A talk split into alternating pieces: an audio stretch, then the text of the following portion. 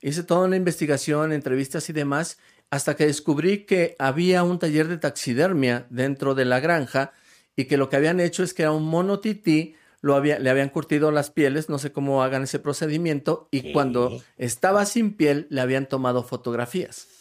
Entonces, el chico que le había tomado las fotografías se llamaba Urso Moreno y él pues me dijo, esta es la verdad, ¿no? Claro. Entonces, ya teniendo toda esa verdad, le escribí a Jaime Maussan, me comuniqué con él porque traía hasta su teléfono y le dije, Jaime, eh, ya tengo la solución, tengo la respuesta, la investigación se ha terminado. Se trató de un mono tití que le quitaron la piel y le tomaron fotografías. No es un extraterrestre, ¿no? Yo emocionado porque había hecho la investigación y me dice, no, es un extraterrestre. Y le dije, no, Jaime, no, tengo a la persona, nos puede dar una entrevista y puede decir que él lo hizo y que él le tomó las fotografías. Y me dice, no, es un extraterrestre. Y yo vuelvo a decirle, no, en serio, ya investigué. Y dice que no, que es un extraterrestre. Y yo, creo que ya te entendí, Jaime. ¿Qué tal amigos? Bienvenidos a Rayos X. En esta ocasión estoy muy contento porque vamos a hablar de temas que a mí me encantan, de fenómenos paranormales. Y en esta ocasión tengo, por supuesto, a un invitado estelar porque él, sin duda alguna, es la imagen de lo paranormal en el Internet. Les presento a Oxla Castro. ¿Qué tal? Gracias. Gracias por la invitación. Gracias por querer hablar de los fenómenos paranormales y darle un espacio a este tema que a mucha gente le interesa, le gusta. Y claro, hoy vamos a revelar muchas cosas interesantes. Órale, no, me late. Yo la primera cosa paranormal que quisiera eh, preguntarte es, ¿tu nombre sí es Oxlack? Porque sí es un nombre raro. Sí, fíjate, no, esa es una historia muy larga. Desde niño a mí me gustaban los fenómenos paranormales. Entonces eh, leí una historia de los años 70, un señor llamado Sixto Paz en Perú tuvo un contacto extraterrestre con un alienígena llamado Oxalc. Entonces, por medio de él se comunicaba y obviamente mandaba mensajes a la humanidad. Me quedó muy eh, impregnada esa historia, me gustó bastante. Y entonces, cuando yo iba a la primaria, es, pues, en ese tiempo le ponían apodos a todos los niños en la primaria y en la secundaria. Entonces yo dije, Sí. yo me voy a poner mi propio apodo porque no quiero que me estén poniendo ahí el mocos, el chicles o cualquier cosa así. Me puse Oxlack, ¿no? Entonces. ¿Pero por eh, qué Oxlack? O sea, por ese nombre. Fíjate, sí, exactamente. Yo me puse Oxlack eh, precisamente por la historia de Sixto Paz. Ok. El extrater- extraterrestre se llamaba Oxalc, pero yo me puse Oxlack. Pasé la primaria, pasé la secundaria con ese apodo. Y cuando hubo una época en la que rayabas las paredes y andabas en patineta, pues igual yo hacía mi, mi firma de Oxlack, ¿no? Ok. Cuando vino el caso de YouTube, por ejemplo, y que lo tuve que crear, el primer nombre que se me vino a la mente fue exactamente Oxlack, ¿no? Claro. Ya estando dentro de, de YouTube, eh, quise revivir la historia de Sixto Paz. Entro a, a ver este, esta historia dentro de mis revistas porque tengo colecciones de, de todos los fenómenos paranormales en videocassettes, eh, revistas y demás.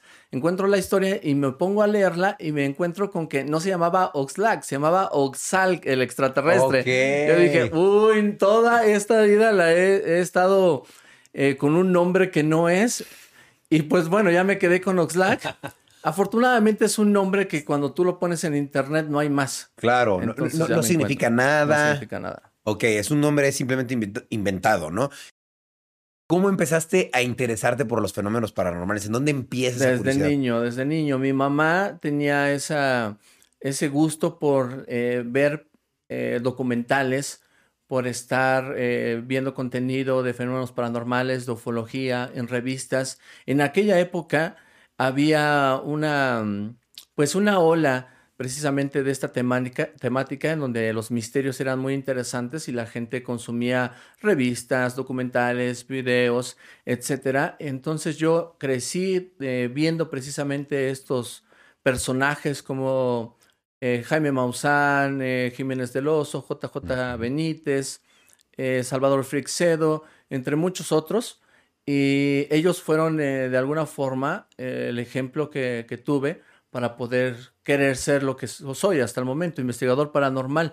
Yo desde niño siempre quise ser investigador paranormal por ellos.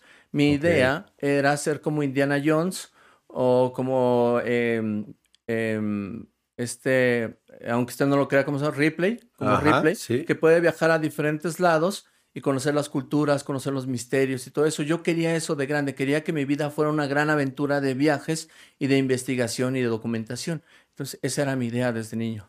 Oye, y tú soñabas con eso, pero ¿tú tomaste algún tipo de estudio para ser investigador paranormal o simplemente te hiciste un investigador? Fíjate que es bien interesante, las personas me siguen preguntando cómo es que uno se hace investigador paranormal. El investigador paranormal no tiene una carrera en realidad, ¿no? No es como que tengan un título y demás. Eh, siempre les he comentado a estas personas que para ser investigador paranormal eh, tienen que conocer mucho sobre diferentes temas. No simplemente es hablar de fenómenos paranormales. Un investigador paranormal eh, realiza otro tipo de acciones. Casi lo que vemos en Internet, más bien son presentadores o divulgadores del fenómeno paranormal. Conocen una historia, hacen un video, lo presentan, lo platican. Un investigador paranormal investiga, se adentra, observa, hace trabajo casi casi científico, ¿no? Entonces, por eso es tan difícil el que uno se pueda decir investigador paranormal o divulgador paranormal. En mi caso, yo siempre dije, quiero ser investigador paranormal. No lo soy, pero quiero serlo. Y me parece que el momento en donde yo me puedo titular de investigador paranormal es cuando History Channel eh, viene a México a presentar la, una temporada de alienígenas ancestrales y viene Giorgio Tsoukalos, que es el presentador de alienígenas ancestrales. Entonces lo iban a recibir en México y en, Brasil. Querían que los mejores investigadores del fenómeno estuvieran recibiendo a Giorgio Tsoukalos. Eh, en este caso, en México, llamaron a Jaime Maussan, llamaron a, a su, su eh, presentador, su, su, reportero, que es Johanan Díaz, y les hacía falta a alguien. Y tenían muchos nombres, pero yo creo que ahí fue algo mágico, algo que venía como divino porque creo que mi ángel de la guarda les dijo, hay un chico que hace contenido de investigación en YouTube, se llama Oxlack, entonces me llamaron, me dijeron que si quería participar en el evento con Giorgio Zócalos, les dije que sí, y entonces me presentan en ese teatro junto a Jaime Maussan, a Johanan Díaz, a Giorgio Zócalos, eh, como un investigador del fenómeno. Entonces yo creo que ahí fue cuando me titulé y cuando empecé también a crecer eh, eh, y pertenecer a History. Claro, no, además me, imagino que una gran experiencia ver a Jaime Maussan de chiquito y luego tú tener la oportunidad de estar como igual ahí, ¿no? tengo un caso con Jaime Maussan porque él fue precisamente alguien que me representaba como la figura masculina a quien seguir. Entonces, eh, hubo un caso que se llamó el caso del ser de Metepec. Sucedió que en una granja habían capturado a un extraterrestre. Ese extraterrestre eh, le tomaron fotografías y Jaime Maussan lo presentó en su programa de televisión, en revistas y en teatros lo estaba presentando. De pronto, alguien que sabía que a mí desde niño me gustaban los fenómenos paranormales me dice, yo tengo más fotografías de la criatura, porque afuera había una base de taxis y los taxistas tenían fotografías del, ser. dije, ah, yo las quiero. Claro que sí, me las pasaron. Y cuando las vi me di cuenta que no eran las mismas que Jaime había presentado en su programa. Pero era el mismo ser. Era la misma criatura. Entonces yo en YouTube, ya tenía YouTube, eh, subí ese primer video de fenómenos paranormales eh, como el extraño caso del ser de Metepec. Las fotografías nunca antes vistas del ser de Metepec y tuvo muchas vistas. En ese tiempo eh, no había, no era lo mismo que ahora es YouTube. Tuvo muchas vistas y le llegó a, llegó a oídos de Jaime Maussan. Él vio las fotografías y me contactó. Y me dice, oye, eh, vi tu video, veo que tienes fotografías, queremos usarlas para el programa, para la revista, queremos tu autorización. Le dije, sí. Y me dijo algo más, me dijo, eh, si gustas podemos investigar este caso juntos. Y yo dije, wow, ¿no? O sea, claro, dije, ¿es en serio yo investigar junto a Jaime Maussan? O sea, yo me creí eso. Yo creo que él lo dijo como por cortesía, ¿sabes? Claro. Y yo me lo creí, en verdad. Entonces, de verdad, me puse a investigar sobre la criatura que habían eh, capturado en ese rancho. Hice toda una investigación, entrevistas y demás, hasta que descubrí que había un taller de taxidermia dentro de la granja y que lo que habían hecho es que a un mono tití lo había, le habían curtido las pieles, no sé cómo hagan ese procedimiento, y cuando estaba sin piel le habían tomado fotografías. Entonces, el chico que le había tomado las fotografías se llamaba Urso Moreno, y él pues me dijo, esta es la verdad, ¿no?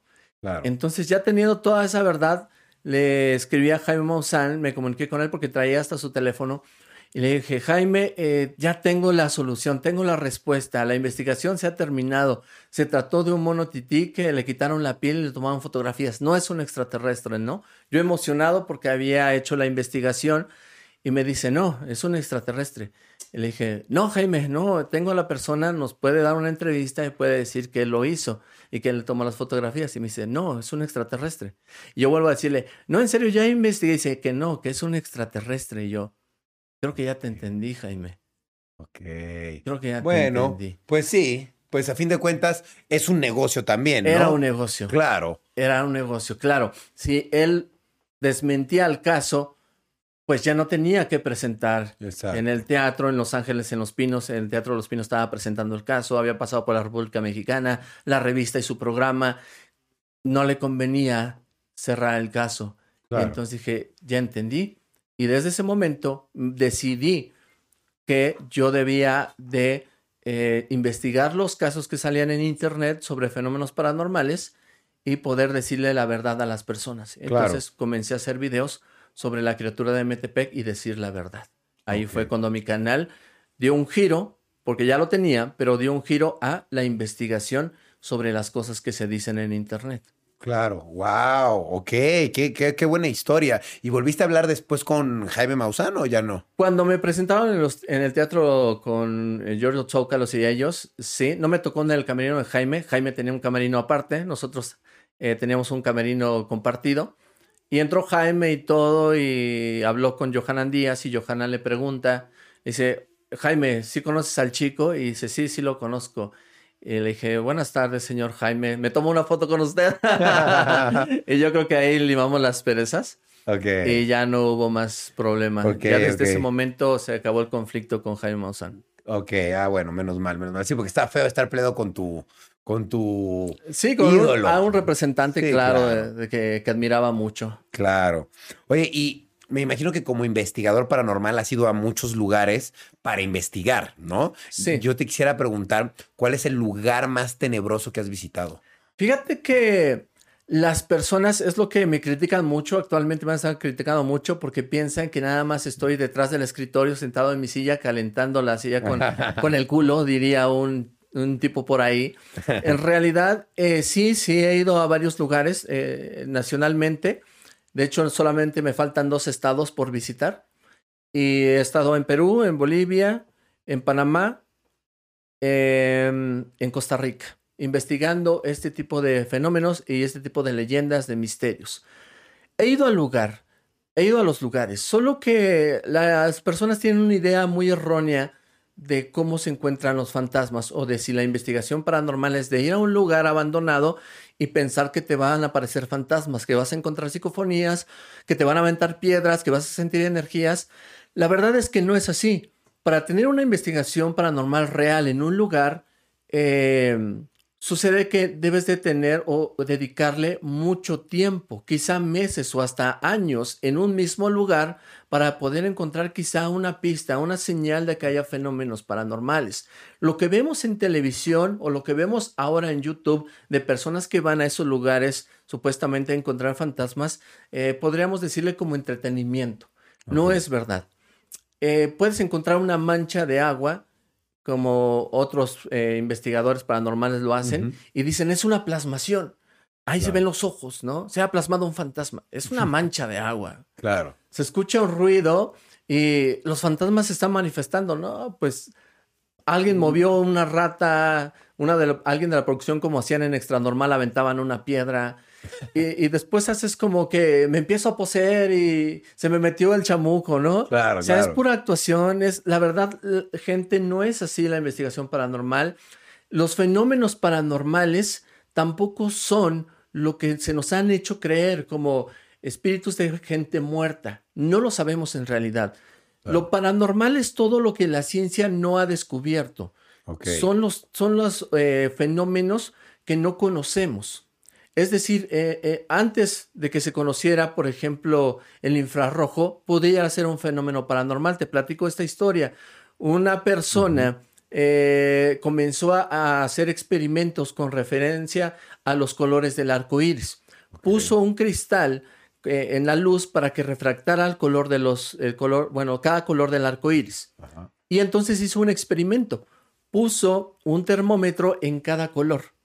Se dio cuenta que cada color daba una cifra diferente, es decir, que cada color representaba o daba un calor diferente. Pero sucedió algo muy extraño. Puso el termómetro donde no había color y daba una cifra muy diferente. Y entonces él empezó a mover el termómetro y a darse cuenta que en ese sitio en específico había una cifra de calor que daba, pero que no se podía ver. Y entonces por eso le llama infrarrojo, abajo del color rojo. Oh. Entonces, ¿qué sucede ahí? Ese es un fenómeno. Eso pudiera en algún momento haber sido paranormal. Hay algo que desconocemos y que arroja una cifra, pero que no vemos. Claro. Entonces, precisamente, los fenómenos paranormales no solamente es lo que nos presentan en la televisión de gente que se murió y que los fantasmas espantan y, y que demonios y eso. Esa es la creencia popular. Eso es lo que nos viene desde épocas medievales y demás. Lo paranormal son todos aquellos fenómenos que la ciencia no conoce, que, que no ha investigado, que no ha resuelto esos misterios. Claro, a fin de cuentas, pues tenemos cinco sentidos y pues con esos cinco sentidos no alcanzamos a percibir todo lo que hay en este mundo. Como lo que tú dices, el infrarrojo, pues ahí está, pero no lo podemos percibir, ¿no? Como miles de canales más que no podemos. Lo, has dicho súper bien, claro. Los cinco sentidos es lo que nos eh, limita el conocimiento de nuestra, nuestra naturaleza, de lo que hay más en nuestra naturaleza. Por eso esos cinco sentidos es con lo que nosotros nos movemos y vivimos y demás, pero al final de cuentas podemos tener otros sentidos que no hemos desarrollado y que con esos podemos observar y tener percepción de cosas desconocidas. A eso le llamamos el mundo de la parapsicología, de lo paranormal, el misterio. Es así. La pregunta de los cien mil. ¿Crees que existen los fantasmas y los espíritus o no existen? Sí, Fíjate que sí creo en los fantasmas, espíritus, todo eso se puede definir diferente, ¿no? Las, eh, ¿Cómo, lo, cómo, lo, explicarías o cómo explicarías su existencia? Sí, podemos hablar de diferentes teorías. Digo, esto no es que sea una verdad. Claro. El, el fenómeno paranormal y todo lo que se habla al respecto de este eh, va de acuerdo a hipótesis de diferentes personas en diferentes lugares que han escrito sobre el caso, sobre el tema. Podemos hablar de espíritus que quizá estén en una dimensión diferente a la nuestra, una dimensión que esté a la par de la nuestra, o puedan estar en otro espacio-tiempo y que de pronto haya como una falla en la realidad en donde nosotros podamos ver a, esos, a esas personas o a esos otros entes y que de pronto nosotros pensemos que son fantasmas, que son espíritus. Otra hipótesis, otra teoría podría ser precisamente que son el, alma de las personas que han fallecido y que regresan y que deambulan entre nosotros como fantasmas, ¿no? Otra de las hipótesis podría ser que nosotros mismos, por nuestro poder mental, podemos generar ese tipo de alucinaciones o ese tipo de plasmaciones o de presencias esto es como cuando una persona eh, tiene mucha energía y tiene algún poder mental desarrollado, pudiera crear imágenes o demás. Claro, como que lo proyectas, ¿no? como, que estás pensando en una mujer, en una mujer, en una mujer, y la proyectas y la ves. Fíjate que hay muchas personas que me dicen, a ver, a ver si, existen los fantasmas. ¿Por qué los fantasmas llevan ropa, no? Se aparecen con ropa, ¿no? Los fantasmas si son espíritus, si son como almas, pues tendrían que estar desnudos. ¿Por qué con ropa? Entonces ahí es donde, eh, es donde se, uno se separa estos términos y podríamos hablar de que ese fantasma la gente lo pudiera identificar como un espíritu de la persona que murió. Claro. Pero en realidad es un espectro. ¿Qué es un espectro? Una imagen, una imagen que se queda en un sitio. Okay. Es como las ondas de audio que, se expanden y se siguen expandiendo por todo el espacio, por todo el universo. Claro. Y la imagen también pudiera ser de la misma forma, que se sigue reproduciendo como una cinta. Entonces, por eso los fantasmas tendrían que tener pues ropa, porque no es un espíritu el que se está haciendo presente, sino un espectro, un espectro una imagen que se está eh, mostrando en un espacio. Claro. Oye, y yo te quería preguntar, has hablado de miles de casos. En, ¿Cuántos años tienes en YouTube? Como más de nueve, ¿no? Tengo, eh, este año, no sé si cumplo 14 o 15. ¡Hala! Llevas más que yo, wow. Mi primer video fue en diciembre del 2008. Wow, sí, tienes bastante rato dándole. No, y investigando. Por lo mismo, yo te quería preguntar, de tantos sucesos que has platicado, ¿Cuál es el suceso que más recuerdas que te dejó marcado, que dijiste este estuvo muy fuerte? Algo que, que grabaras, que explicaras. Que grabara. Mira, te voy a contar una historia. Sí, creo que el ser de Metepec fue el que me abrió las puertas a poder entrar al, tema de lo paranormal y relacionarme con personas que hablan de este tema. Sin embargo, un, un caso como el que me mencionas, no lo he subido, fíjate, pero te lo voy a contar. Ah, justo te iba a preguntar eso entonces, eh, por uno que no ha subido. Entonces, cuéntamelo, No lo he subido. Eh, de pronto un amigo que hace exploraciones paranormales, es decir, que entra a lugares buscando precisamente actividad paranormal, pues me llevó a un sitio en León, Guanajuato, que es una fábrica abandonada. Una fábrica que incluso le mencionan como el Chernobyl mexicano, porque la fábrica la cierran porque estaban usando materiales tóxicos. Wow, ok. Cierran la fábrica completa y los materiales tóxicos siguen ahí y todo. Entonces, como estaba abandonada, pues nos metimos a explorar, ¿no? Y a ver si encontrábamos algún fenómeno paranormal y demás. Estuvimos haciendo una transmisión en vivo.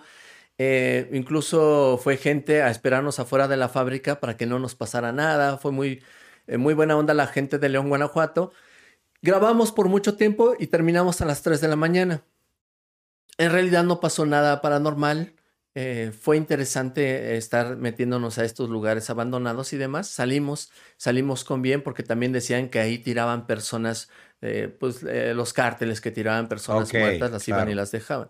No pasó nada, todo estuvo muy bien y nos vamos a, nuestros hoteles. Entonces en el camino me, me escribe mi, mi, compañero y me dice, oye Oxla, ¿quieres conocer otro lugar paranormal, un lugar donde está igualmente abandonado y feo? Digo, no, pues ya es tarde, ya para qué vamos a otro lugar.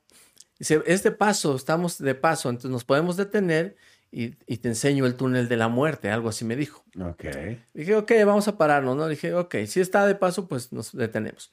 Nos detuvimos, precisamente había un terreno baldío y había una construcción grande. Me dice que era un rastro abandonado.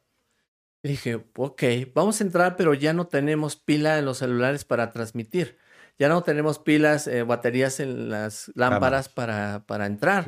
Entonces, pues ya va a ser de puro de, aventura. Pues sí. Nos metemos al primer eh, cuarto, que es bastante, bastante grande. Y pues se sentía como frío, se sentía ah, muy diferente a la fábrica abandonada. Se sentía pesado. Yo, yo, yo pensé que a lo mejor porque no traíamos mucha luz o porque ya no estábamos grabando, empecé a sentir un poco de temor me dice, vamos a pasar al túnel. Dije, no, ya para qué, ¿no? ¿Para qué vamos a pasar al túnel. Yo traía un machete, fíjate, me, puse un ah, machete. Traía un machete por cualquier cosa. Sí, por si se atravesaba algún ladrón por ahí. Cualquiera, ¿no? Sí. Vamos al túnel, nos quedamos en la entrada y había otro cuarto a la derecha, una bodega grandísima, igual, se veía todo negro. Dice, vamos a entrar aquí a la bodega. Le digo, pues bueno, ya estamos aquí, pues hay que meternos. Entramos, dimos algunos pasos y empiezo a escuchar. ¿No? Y, ¿qué es eso? Damos otros pasos y más intenso, ¿no? Yo dije, es un perro que está rabioso. Claro. Que no, es un perro que está rabioso. Que no, mar, cuidado, porque es un perro que nos puede atacar. Claro. Y siguió caminando y el perro más fuerte, ¿no? Yo me quedé ya parado en la entrada y Omar siguió caminando. Entonces, de pronto el, sonido del gruñido se detuvo. Y Omar, con la poca luz que traía en su lámpara, siguió caminando.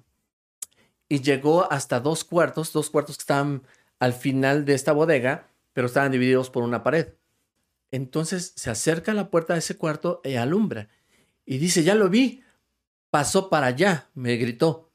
Y cuando yo veo desde eh, la perspectiva en donde estaba, que estaba hacia esa dirección, había la puerta del otro, del otro cuarto, veo como una persona como desnuda pasa corriendo. Okay. Y dije, ya lo vi, ya lo vi, pasó para acá. Y él corre hacia ese cuarto a echarle la luz. Y cuando llega a ese cuarto y echa la luz, no hay nada. Ah. Y tú sí viste yo, clarito. Yo vi que una persona desnuda se veía color carne como pasó en la puerta. Dije, yo lo vi y, sigue echando la luz y dice, ya lo vi. Dice, es un niño. Dije, estás loco, güey. Dije, ¿cómo crees? En plena oscuridad, dentro de un rastro abandonado, tres y tantas de la madrugada y que hay un niño, dije, no, no, no. Y rápidamente en mi cabeza fue, ¿qué chingas hago? Traigo un machete. Si es un fantasma, no le voy a hacer nada. Claro. Si es un perro, lo voy a tener que matar y me voy a sentir muy mal. Claro. Y si es una persona y me tengo que defender, lo voy a tener que asesinar y me voy a meter en un problema. ¿Y para qué chingas quiero el machete, no? Claro. Me dice, ven, Oxlack, ven, está aquí. Dije, no, yo no voy a ir. Fue la primera vez que, me dio miedo. O sea, sí sentí miedo de verdad. Dijo, ven, ven. Y pues ya me armé de valor y ahí voy caminando, acercándome a la puerta y alumbra. Y dice, mira, ahí está. Y veo, y es un bebé, pero es un, un muñeco.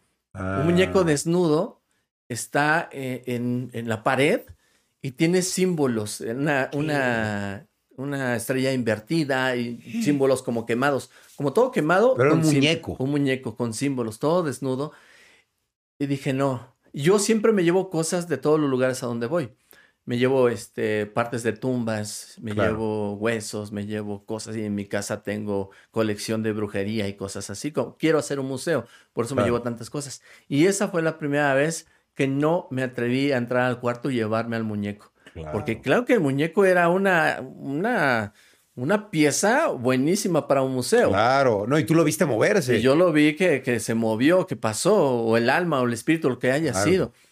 Y me dio, me dio miedo y es la primera vez que no pude agarrar una pieza y dije, vámonos de aquí, vámonos. y nos tuvimos que ir. Me arrepentí ese día de no haberme llevado el muñeco porque era algo que hubiera sido buenísimo para mi museo. Claro. Pero al final de cuentas me dio tanto miedo que lo dejé. Y ese gruñido que se escuchaba o esa alma que vi pasar, o sea, es la primera vez que siento eh, cuando he ido a explorar que algo en verdad estaba ahí.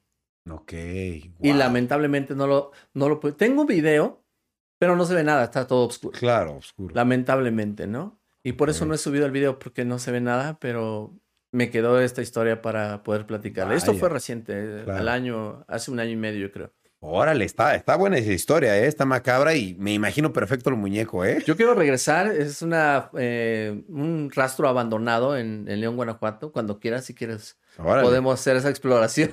interesante, sí, jalo, jalo. Claro.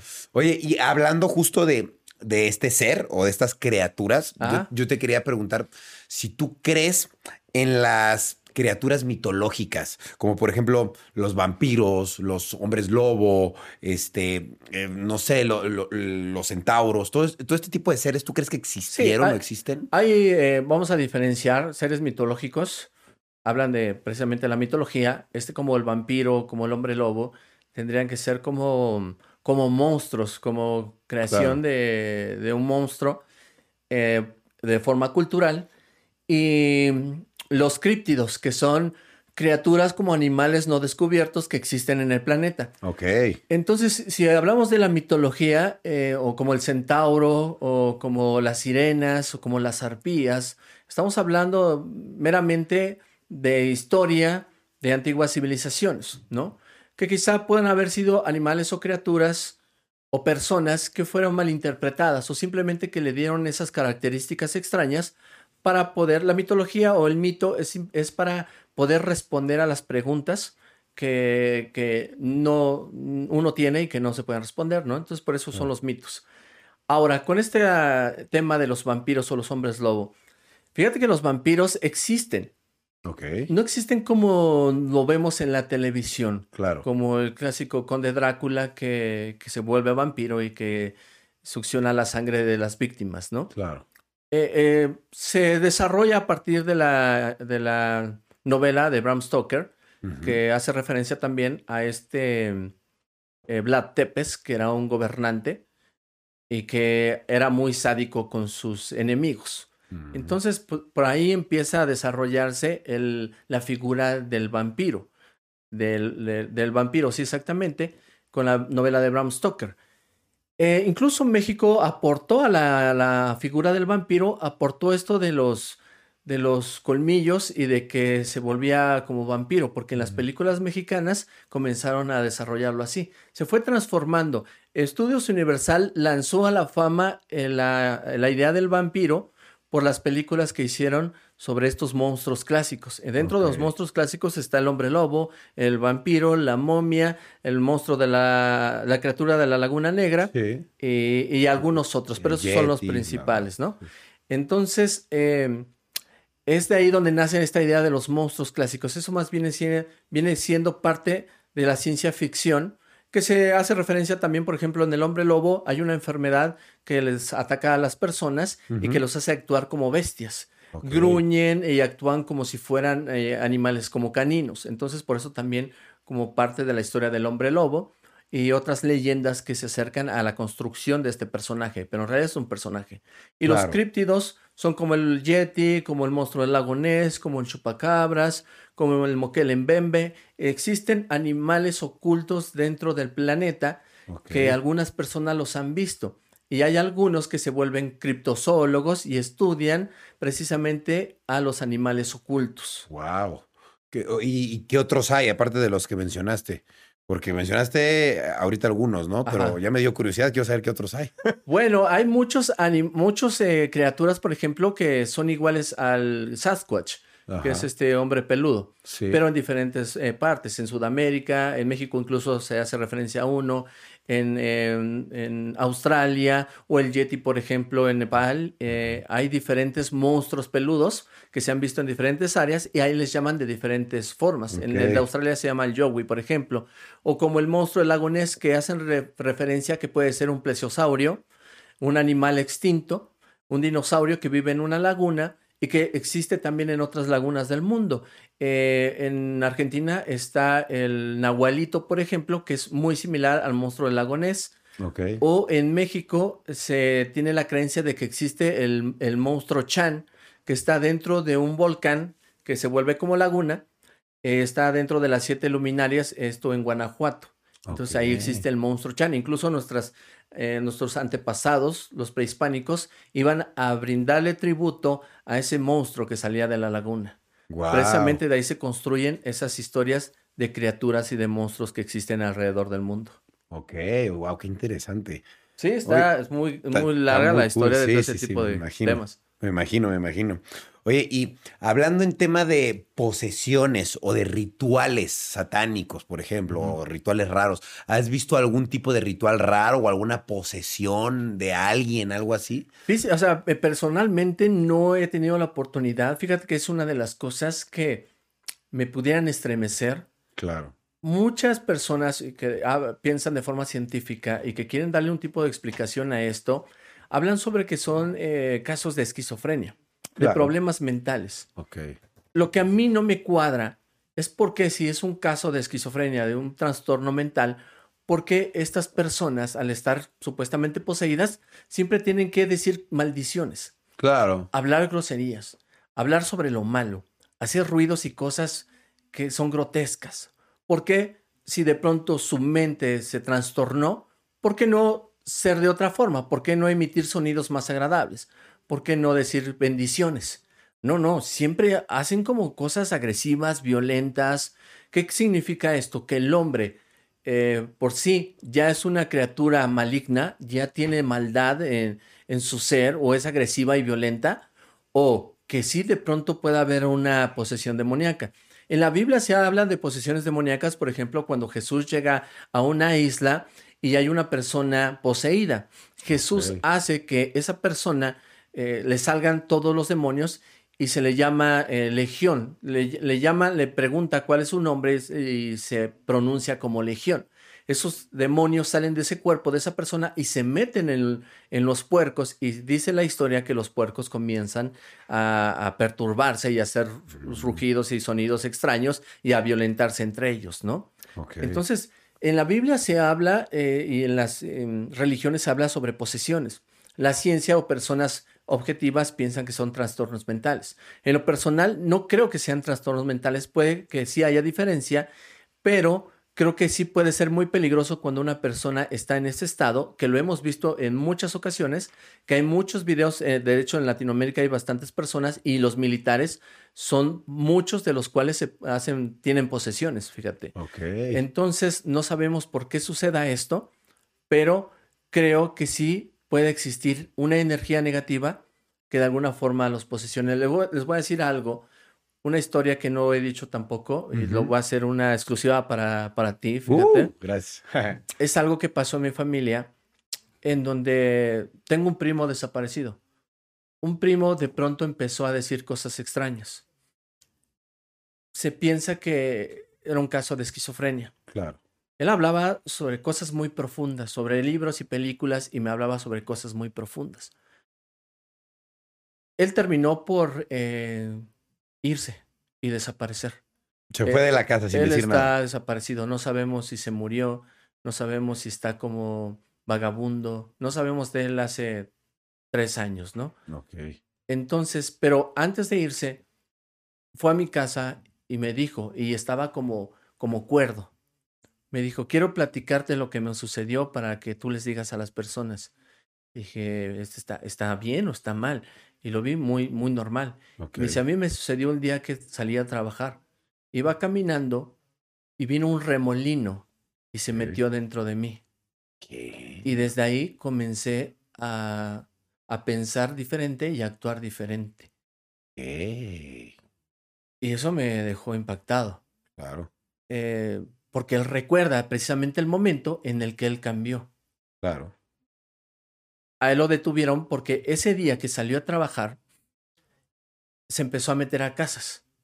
Okay. No se robó nada, pero se metía a casas como si fuera su casa.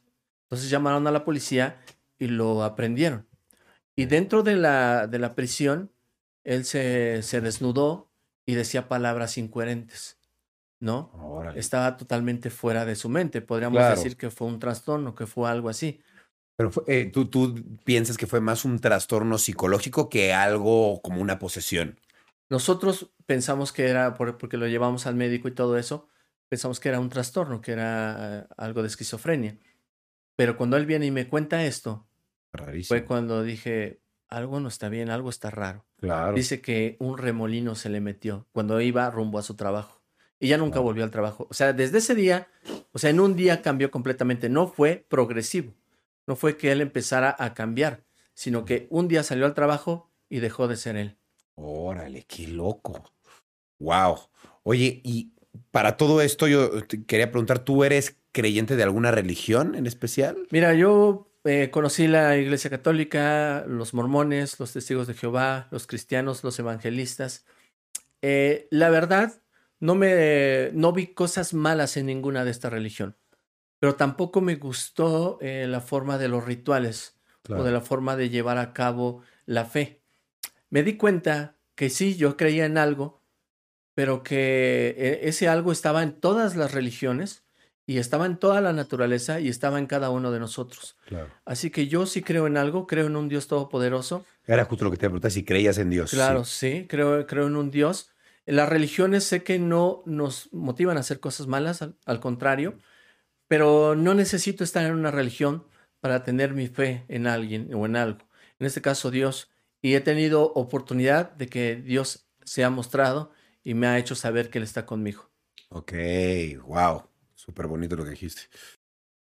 Además, ¿crees que haya más dioses? ¿O solo crees en un Dios todopoderoso? Sí, volvemos a la mitología. Creo que la creación de dioses es precisamente por darle respuesta a incógnitas que tiene el ser humano, ¿no? Entonces, y también la forma de, eh, tener a alguien superior a quien darle un agradecimiento o por qué pensar que de eso depende nuestra existencia. Entonces, por eso en las culturas prehispánicas y en algunas otras civilizaciones se tenía dioses por cada cosa, por, desde la luna, dios del sol, dios de la agricultura, dios del pulque, dios de los animales, dios de, etcétera, diferente, ¿no? Em, yo creo que hay un dios que rige todo. Y que es tan inmenso que no podemos comprender. O sea, el universo es tan vasto e infinito que nuestra mente es muy, muy pequeñita para poder entender ciertas cosas. Ok, muy bien.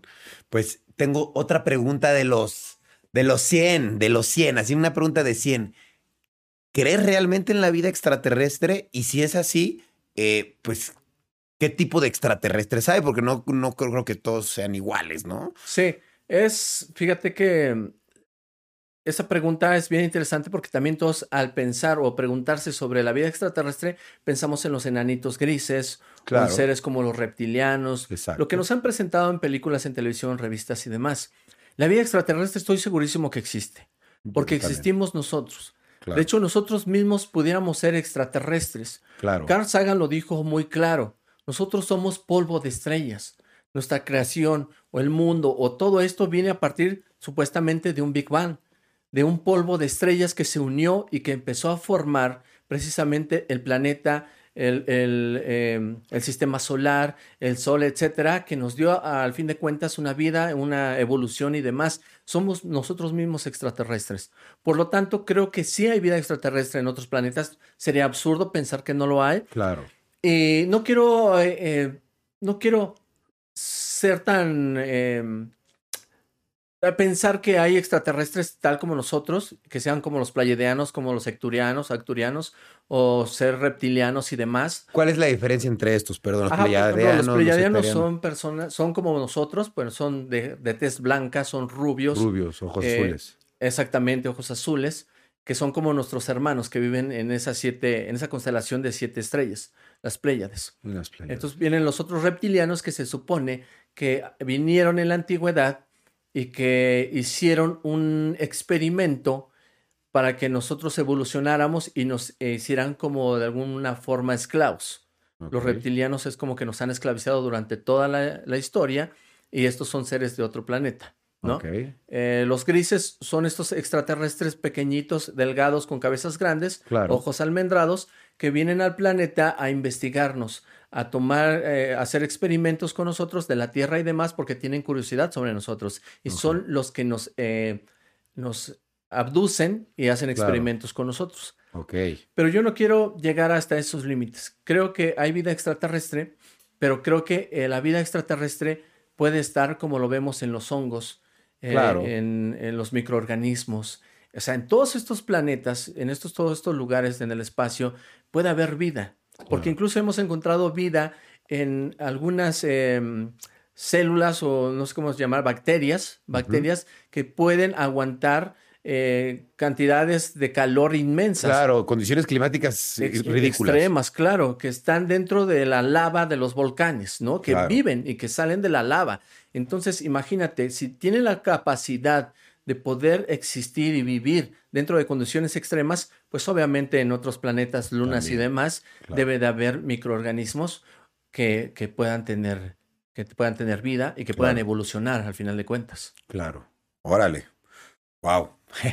Me encantan estos temas. ¿eh? Sí, son, interesantes y súper profundos. claro, claro. Por ejemplo, lo que te voy a preguntar también se me hace muy profundo. ¿Tú crees en la vida después de la muerte?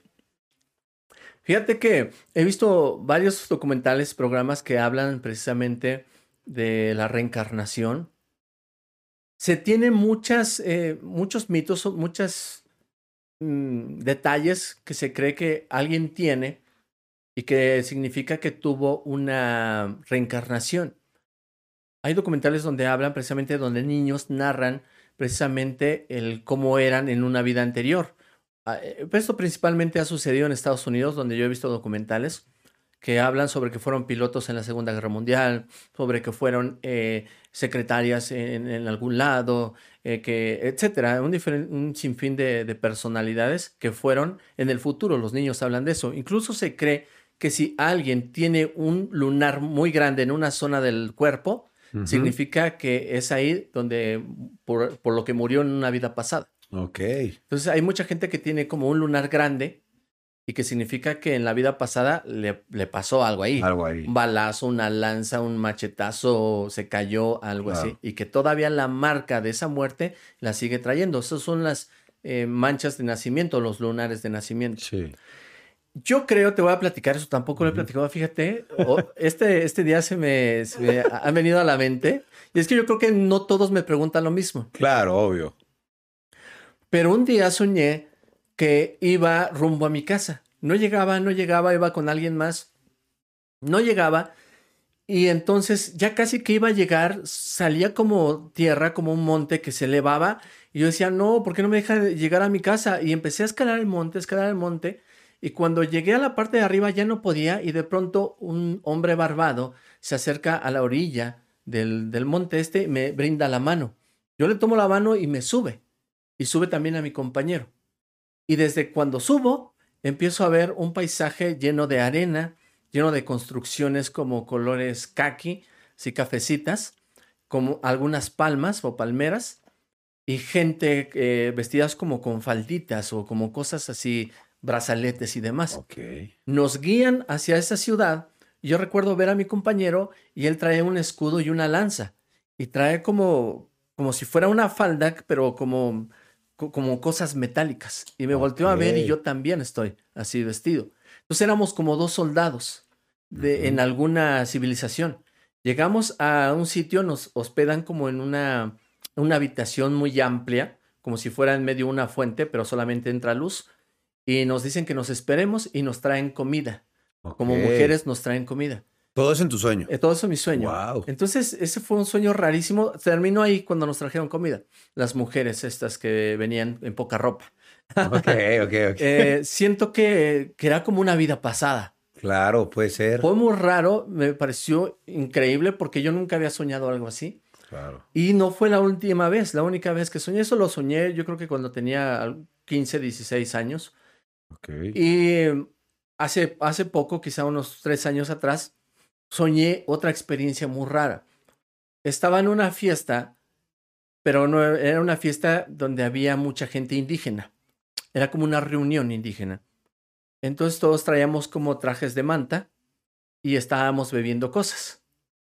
De pronto hay un problema afuera de esta reunión. Yo salgo a ver el problema y me involucro en ese problema con otras personas. Estas personas traían también como plumas, tenían, traían como plumajes y demás. Entonces eh, comienzo a escapar de ese lugar y a mi alrededor van como otros cinco. Yo no llevo armas, yo llevo solamente una vestimenta blanca. Y los que van a mi alrededor llevan arcos, llevan flechas, llevan cosas así y llevan plumas. Y me llaman por un nombre, no me acuerdo cuál es el nombre, pero me hablan sobre, un nombre, me, dicen de una manera, ¿no? Y de esta forma era una, una, un nombre como prehispánico, como... Eh, sí, sí, como, como prehispánico. Vamos huyendo, llegamos al, al, pueblo y en el mercado me empiezan a reconocer y empezamos a correr aún más. Y, los que me iban cuidando iban eh, quitándome a las personas que, que, querían como, como capturarme. Desperté no fue un, sueño tan, tan, largo, pero eh, me recordé el nombre. Y que lo busco en internet y no encuentro y no encuentro y no encuentro, hasta que de pronto en un texto de un libro eh, de relatos prehispánicos estaba el nombre que precisamente soñé. Y ese era un, como un noble dentro de una, de una cultura, esto ah, entre Puebla y Veracruz. Y hay una ciudad en donde vivía este noble. Entonces, Quetzalan se llama. El, Quetzalan se llama el, lugar. Y investigué Quetzalan y efectivamente hay pirámides y todo. Entonces dije, podría ser. Podría ser que fuera una vida pasada o Puede ser, ¿sabes? Y es que a mí me gusta mucho lo prehispánico. Entonces, no sé, a lo mejor ese gusto por lo prehispánico pudiera ser de una vida pasada. Claro, probablemente viene de ahí. Oye, pues hablamos de muchísimas cosas paranormales, me encantan, pero quisiera preguntarte también algunas cosas sobre ti, sobre tu canal, sobre lo que tú has hecho. Y por ejemplo, vi por ahí que hace poco tuve de invitado aquí en el podcast a Mafian TV y vi por ahí que tuviste un problema con él, que algo de que te cerró tu Yuna o algo así. Te quería preguntar qué, pasó con eso. Onda, qué mala onda con eso. Eh, Fíjate que a Mafiente ella lo conocía desde hace rato, ¿no? Eh, porque estamos en redes sociales, porque hacemos contenido y todo esto. Eh, no es tampoco un, pleito nuevo. Eh, en algún momento yo le brindé mi amistad, yo lo conocí, lo conocía por redes sociales, pero algún día me lo encontré en vivo, en un evento, en una convención, y lo encontré, le digo, ¿qué onda? ¿Cómo estás, Mafián? Y que no sé qué, vamos a tomarnos una foto, yo bien amistoso, nos tomamos la foto y demás. Y listo, yo siempre soy como amistoso con todos. Entonces, eh, pasa el tiempo y de pronto me dicen, está hablando Mafián de ti en una transmisión. Y voy a ver la transmisión y precisamente está hablando como precisamente de que yo, bueno, no yo, sino de los que hacen contenido paranormal, que son charlatanes y demás y mm. todo esto, y habla de mí y dice, sí, lo conocí, e incluso me pidió una foto. O sea, ya no fue el de nos conocimos y nos tomamos una foto por amistad, no, fue de me pidió una foto, así como diciendo, este güey vino de fan a, a pedirme una foto. Entonces, desde ahí me enojé, pero ya no le hablé, ni le hice, ni le dije nada, ni mucho menos. Dije, esta persona no vale la pena, me alejo mejor y listo. Han pasado tantos años después de eso y de pronto viene el caso de Devani. Eh, él empieza a hacer transmisiones y a documentar el caso de Devani. Yo incluso vi algunas de las transmisiones y todo y digo, bueno, el caso es misterioso, está interesante, es una problemática y demás. Yo no tenía intención de hacer videos de Devani hasta que de pronto sucede que hay como una conspiración, como un misterio, en donde el Motel Castilla había subido un, un promocional. En el promocional había una canción que hacía referencia como a una chica perdida o como para descubrirla. Y había la toma era como todo el camino de la entrada al hotel y subía hasta la habitación 147. Entonces la conspiración que estaban haciendo o esta teoría es de que el asesino o alguien que conocía sobre el tema quería dar información y hizo ese promocional oh. para poder llegar a la verdad de lo que le sucedió a Devani. Subí ese video, tuvo muy buenas vistas y entonces eh, al siguiente video hubo más conspiraciones y más historias sobre, sobre Devani. La subí y empecé a subir contenido sobre Devani.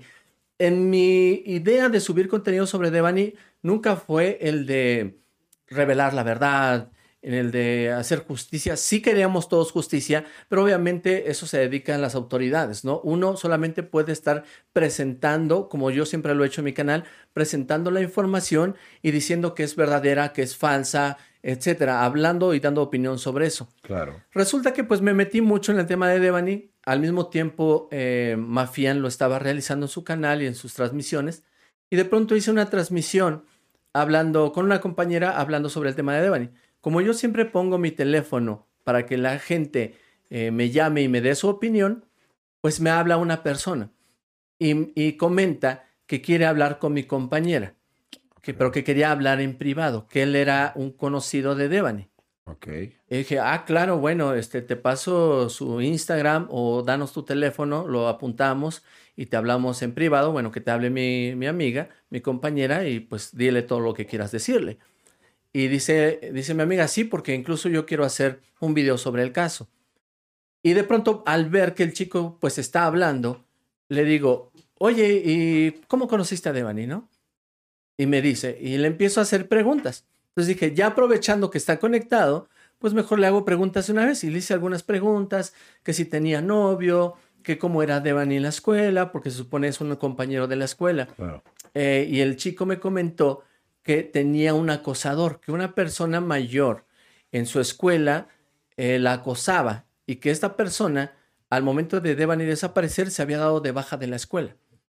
Entonces, pues nos dijo mm. unas revelaciones muy impactantes, algo que no se había dado a conocer, y listo, terminó la, llamada telefónica y al final de la llamada telefónica yo le digo a la gente, a mí no me consta que este chico sea eh, un amigo de Devani. Sí, que sea verídico lo que dice. y que lo que dice sea verdad. ¿No? Y listo, seguimos con la transmisión.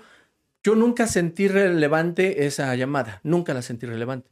Al siguiente día me doy cuenta que hay muchos eh, TikToks, que hay muchos canales que están hablando sobre la llamada, que están reproduciendo esa llamada, que nos estamos haciendo virales mi compañera y yo sobre esa llamada. Dije, ah, mira, pues no nos dan ni crédito, pero pues ya están haciendo chisme y yo les dije que no era, que yo no consideraba que esto fuera real pero bueno, la gente ya lo tomó.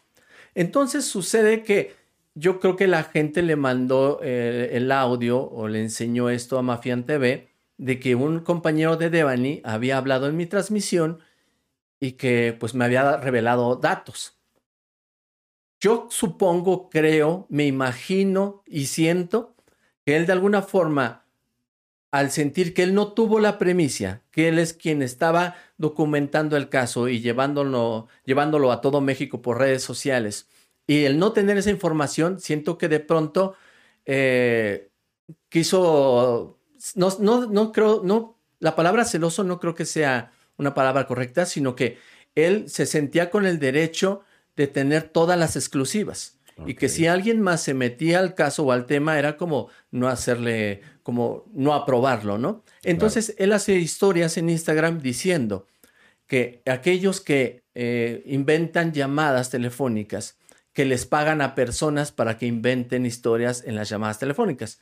Cuando a mí me enseña su gente de, Oxlack, ya hablo de ti, Mafián, dijo que tú le pagaste a tal chico para que comentara que era amigo de Devan y todo eso, pues obviamente me enojé, porque yo me he dado a conocer toda esta historia de YouTube precisamente por desenmascarar charlatanes, por decir la verdad detrás de los fenómenos paranormales o de cualquier cosa que suceda en Internet que, sea falso, yo revelo la verdad o lo investigo o doy mi opinión. Entonces dije, me está desprestigiando, diciéndole a la gente que estoy comprando a las personas para que llamen y cuenten historias falsas en mi programa.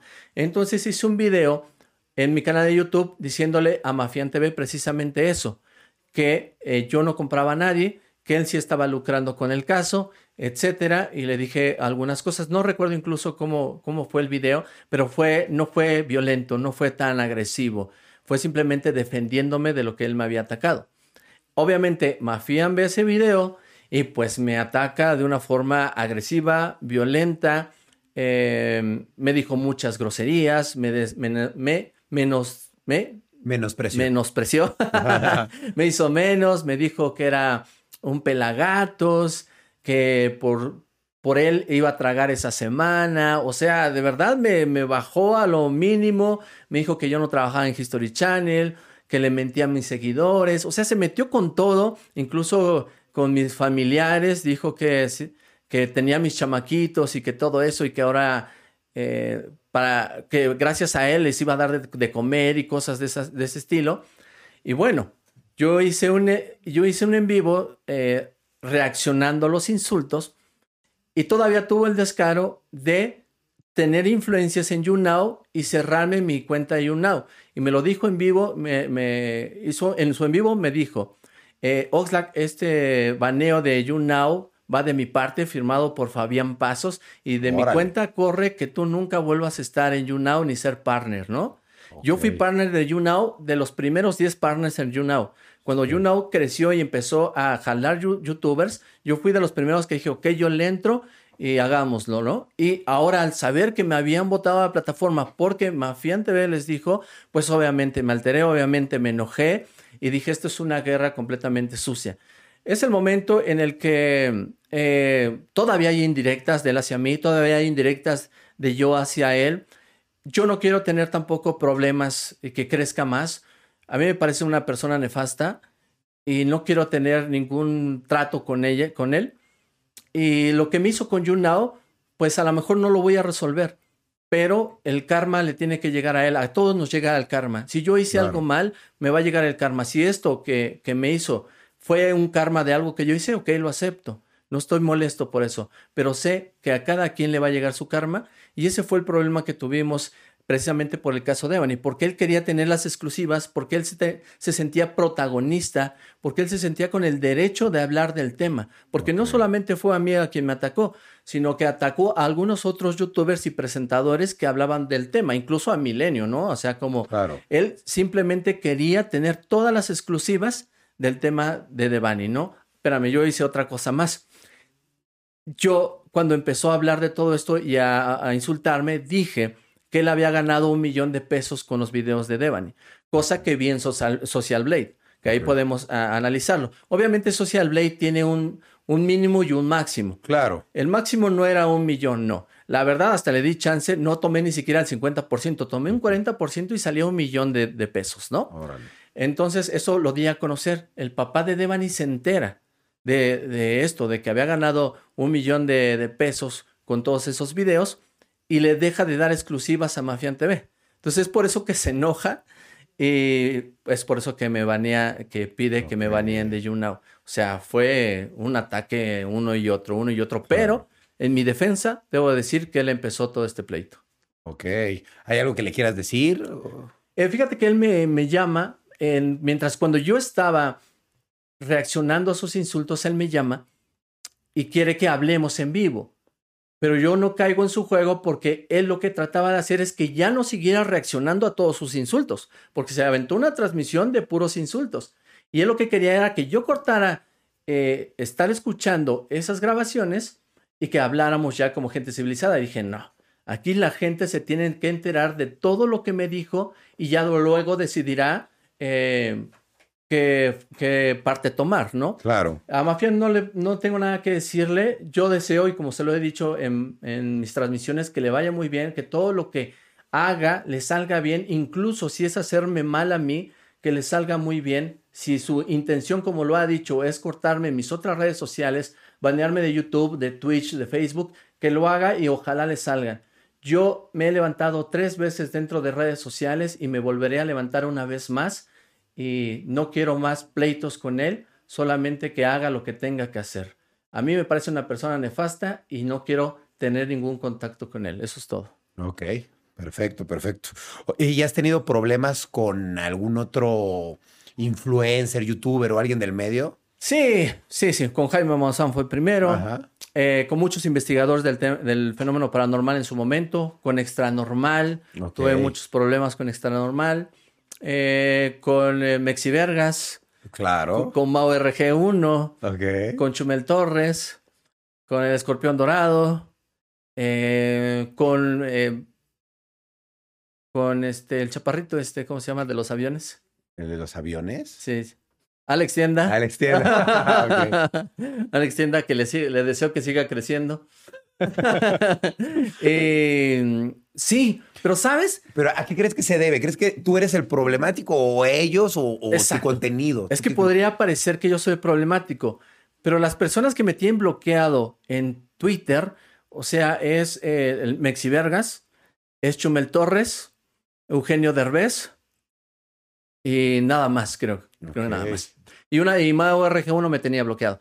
Entonces, si vemos a, esos cuatro, a esas cuatro personas, decimos, pues no es que sean santas palomitas, o sea, se meten en polémicas, ¿no? En cada uno me he metido en polémicas no por que yo haya iniciado, sino porque mi misión es decir la verdad sobre algunos fenómenos y cosas que suceden en Internet, y es ahí donde al desenmascararlos se sienten ofendidos o, o precisamente hacen que la gente vea una forma de ser de ellos diferente, y es ahí donde empiezan a atacarme, ¿no? O sea, podría platicarte mis peleas con cada una de esas personalidades. Claro. Y yo no he ganado en realidad esas peleas, no he ganado nada. Lo único que he ganado es que al final de cuentas he dicho lo que se debe de decir, la verdad. Y siempre el decir la verdad me ha perjudicado más que el decir mentiras. ¿Sí? ¿Tú crees? Siempre. Wow. Siempre. La verdad me ha traído más problemas que el ser una persona que pudiera decir mentiras. Órale. Oye, y hay mucha gente que se dedica a lo mismo que tú, a los fenómenos para, paranormales. ¿Qué opinas de esas personas que igual se dedican a lo mismo que tú, pero que tal vez no dicen la verdad, sino como que dicen la verdad, pero como entre sombras, ¿sabes? Para su conveniencia. Es esto como te decía que se puede dividir a las personas que hablan del tema paranormal. Unos son expositores del tema, divulgadores. Otros hacen shows paranormales. Otros tienen conocimiento del tema y lo, lo platican, lo hablan. Y algunos otros tratan de hacer investigación. En este caso, la gran mayoría de mis compañeros que hablan de temas paranormales son divulgadores del fenómeno, son divulgadores de historias. ¿Tú crees que algunos son exagerados? incluso si tú me dices eh, nombres, yo te digo, este es tal y este es tal y así. No a mí no me importa meterme en problemas. Ok, ok. ya estoy acostumbrado, estoy acostumbrado. Claro, no, pues sí, me queda claro, pero está bien porque confrontas las cosas, no les huyes. Sí. Eh, y, por ejemplo, ahora tengo mucho problema con los exploradores paranormales porque precisamente ellos salen todos los días a explorar, a hacer estas transmisiones. En TikTok, en todos lados están. Y encuentran que brujas, que chanex, al charro negro se encontraron, a la llorona. O sea, en todas sus transmisiones diario encuentran a un personaje, hasta el hombre lobo, la llorona. ¿Cómo le hacen, no? Para invitarlos aquí al podcast. Entonces, obviamente, es, de risa y de burla y de señalarlos. Pero hay miles de personas que los siguen y los creen. Creen en ellos y creen en estos fantasmas y brujas que salen. Y entonces eso me parece algo que me da mucha tristeza y con lo cual he batallado tanto para que la gente no se coma esas mentiras, pero al final de cuentas la gente simplemente le gusta el entretenimiento. No quiero saber la verdad ni la mentira. Entonces mi trabajo no ha sido tan fructífero. La gente simplemente quiere entretenerse. Ok. ¿Y qué opinas de la gente que, por ejemplo, piensa que nada es real?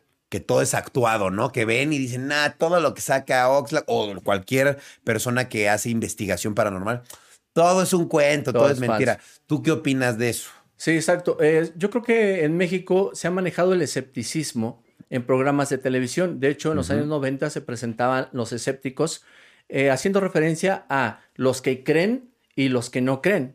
El escepticismo no es la persona que no cree. El escepticismo es una corriente filosófica. Esta corriente filosófica dice que se pregunta sobre los fenómenos y sobre las cosas. Pregunta, pregunta y pregunta.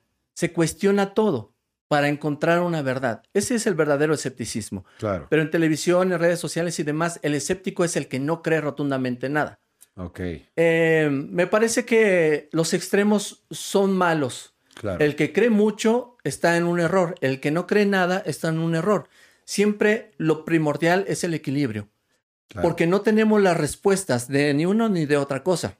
Claro. Entonces, el ser equilibrados en todas las cosas nos hace estar en la mejor posición. Entonces, yo creo que las personas precisamente que son eh, negadores de todas las cosas que suceden y los fenómenos paranormales están cayendo en algo erróneo. Claro. Ok.